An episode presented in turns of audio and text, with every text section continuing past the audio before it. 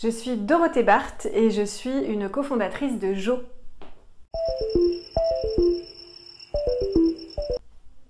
Alors mon parcours il est un petit peu sinueux euh, parce que j'ai commencé, en fait j'ai fait des études de sciences politiques, je voulais faire de la diplomatie. Euh, finalement je me suis ennuyée dans des stages, euh, je suis partie dans le journalisme en rentrant partout par la fenêtre parce que j'avais pas, j'avais pas la formation.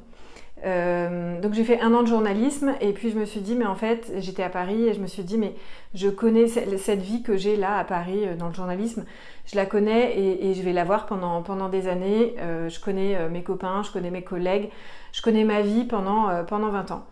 Donc je suis partie dans la brousse, j'avais envie d'aider de, et de voir autre chose. Je suis partie dans la brousse à Madagascar pendant deux ans avec une ONG euh, pour enseigner à des adolescents et pour faire des projets aussi euh, avec euh, des femmes.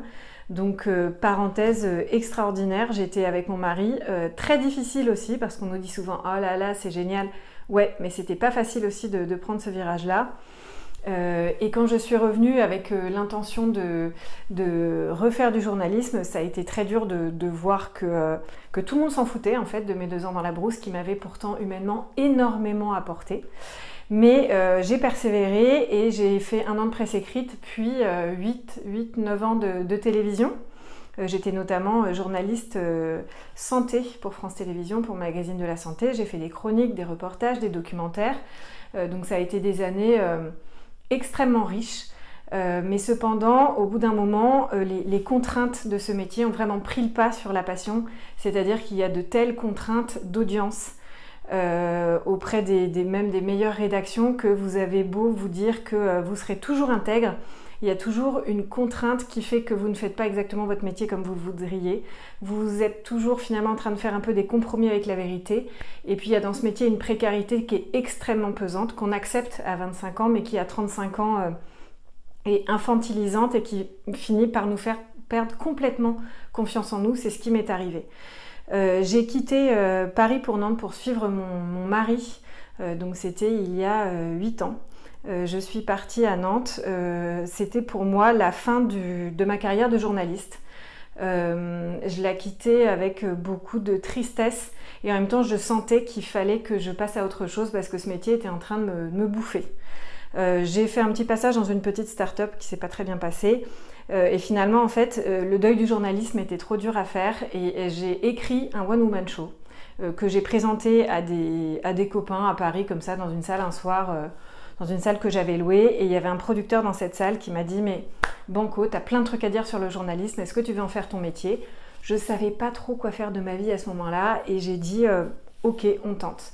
Donc mon spectacle sur le journalisme qui s'appelle Albert Londres, Les Pigeons et moi a été joué pendant plus de 18 mois au théâtre de 10 heures à Paris, donc un vrai beau petit théâtre. Et ça a été une expérience incroyable parce que ça a été euh, un peu une thérapie, je pense. Euh, et puis surtout, ça m'a complètement réparé vis-à-vis de ce milieu, vis-à-vis de toutes les baffes que j'avais pu me prendre dans ce métier. Euh, il y a des rédacteurs en chef qui sont venus me voir et qui tweetaient allez la voir, etc. Des gens, euh, rédacteurs en chef du Parisien, de Libé, des gens qui, euh, qui n'avaient même pas regardé mon CV ou qui voilà, m'avaient pas fait des choses très sympathiques. donc ça a été très réparateur pour moi. Mais ce métier, en fait, le show business, en termes de, violence interpersonnelle, en termes de valeurs, c'est mille fois pire que le journalisme, donc j'ai senti que ça ne m'épanouirait pas. Et puis j'avais ma famille à Nantes, donc c'était pas pratique. Euh, et, là, je me suis demandé ce que je pouvais faire de ma vie. Et puis j'ai eu l'opportunité, par plusieurs euh, conjonctions de, planètes et de rencontres, notamment celle avec Colline, euh, de créer Jo. Au départ, je me suis dit mais je suis pas du tout faite pour monter une boîte, c'est n'importe quoi, j'ai pas confiance en moi, je sais rien faire, je suis journaliste et tout. Et en fait, euh, je me suis aperçue que finalement, être euh, CEO de start-up, on est co-CEO avec Colline, mais c'est ce qui m'épanouissait le plus. Euh, et, je me suis surtout aperçue que toutes ces expériences-là, qui n'étaient pas tellement valorisées à l'extérieur, donc ONG, journalisme et spectacle, m'ont apporté toutes les compétences pour monter une boîte. Et ça, c'était... c'était complètement improbable pour moi. Le plus improbable, c'est ce qui m'a le plus aidé pour, pour monter Joe et pour communiquer auprès de Joe, c'est mon expérience dans le spectacle, et oui, et mon expérience dans le journalisme. Alors que pour tout le monde, un journaliste, bah, il pose des questions. Et en fait, non, je me suis aperçue pendant toutes ces années, j'avais cumulé plein de compétences dans plein de situations avec plein de personnes qui permettent aujourd'hui euh, d'avoir confiance et d'être super bien dans cette position de, de CEO de Startup Digital. Euh, donc voilà pour mon parcours.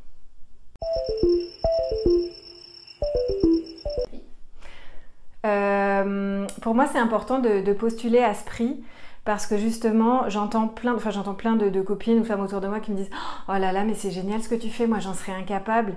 Et en fait, j'ai envie de témoigner sur le leadership, sur le fait que euh, avoir du, pouvoir de faire des choses, c'est génial. Euh, que monter une boîte, euh, bah, en fait, oui, il y a des contraintes, mais quand on est bien accompagné et qu'on trouve le bon associé, et eh ben, c'est beaucoup plus épanouissant que des expériences qu'on peut vivre par ailleurs. Donc j'ai vraiment envie de témoigner là-dessus et de dire, mais si, en fait, on peut le faire.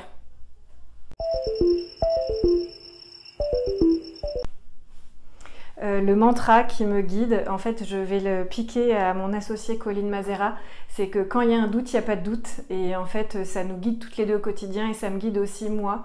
C'est euh, pour retrouver euh, le bon partenaire, le bon prestataire, le, bon équipier. quand il y a un petit doute, il n'y a pas de doute.